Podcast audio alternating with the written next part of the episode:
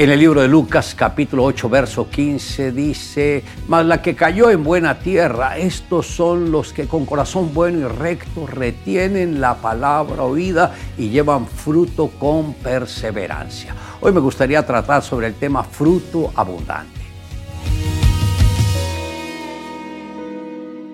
El deseo de Dios es que podamos dar fruto abundante en cada área de nuestras vidas. Cuando la autoestima y el valor personal están heridos, la persona no puede ver las bendiciones que Dios preparó para ellas. En la parábola del sembrador, el Señor habló acerca de cuatro lugares donde se puede depositar la semilla. En el camino, en pedregales y entre espinos, pero al referirse al lugar correcto lo llamó buena tierra. Esta buena tierra tiene cuatro características importantes. Número uno, corazón bueno. Es interesante leer cómo Jesús compara la buena tierra con el corazón.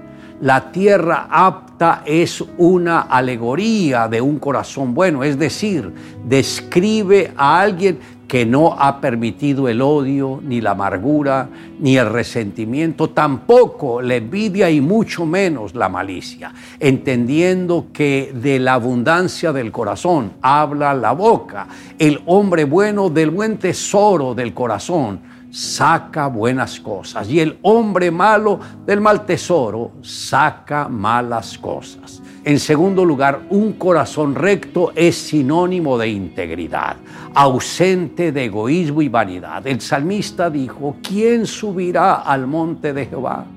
¿Quién estará en su lugar santo?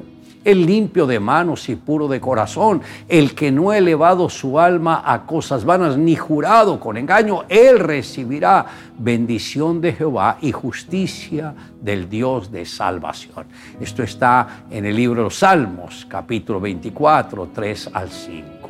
En tercer lugar, al que tiene un corazón correcto, le es fácil retener la palabra de Dios, lo que le permitirá no desmayar a pesar de las circunstancias adversas, sino que se mantendrá firme hasta ver la recompensa reflejada en el fruto abundante. En cuarto lugar, la buena tierra. Debemos esforzarnos para dar fruto con perseverancia, lo cual se verá reflejado en una multiplicación abundante. Para fructificar y multiplicarnos debemos ser buena tierra, lo que significa tener corazón sano. El Señor Jesús declaró, todo pámpano que en mí no lleva fruto, lo quitará. Y todo aquel que lleva fruto lo limpiará para que lleve más fruto. El Padre lo ha llamado a dar fruto abundante. Cuando Francia e Inglaterra estaban en la guerra, un barco ballenero francés estuvo ausente mucho tiempo. Al regresar tenían necesidad de agua y de víveres pero no se animaban a entrar a un puerto británico por temor de que fuesen apresados.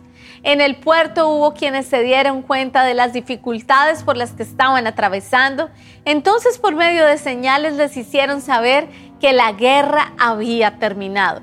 Los marineros no creyeron las buenas noticias, pero al fin, impulsados por el hambre, la sed, decidieron entrar al puerto y entregarse como prisioneros si fuera necesario.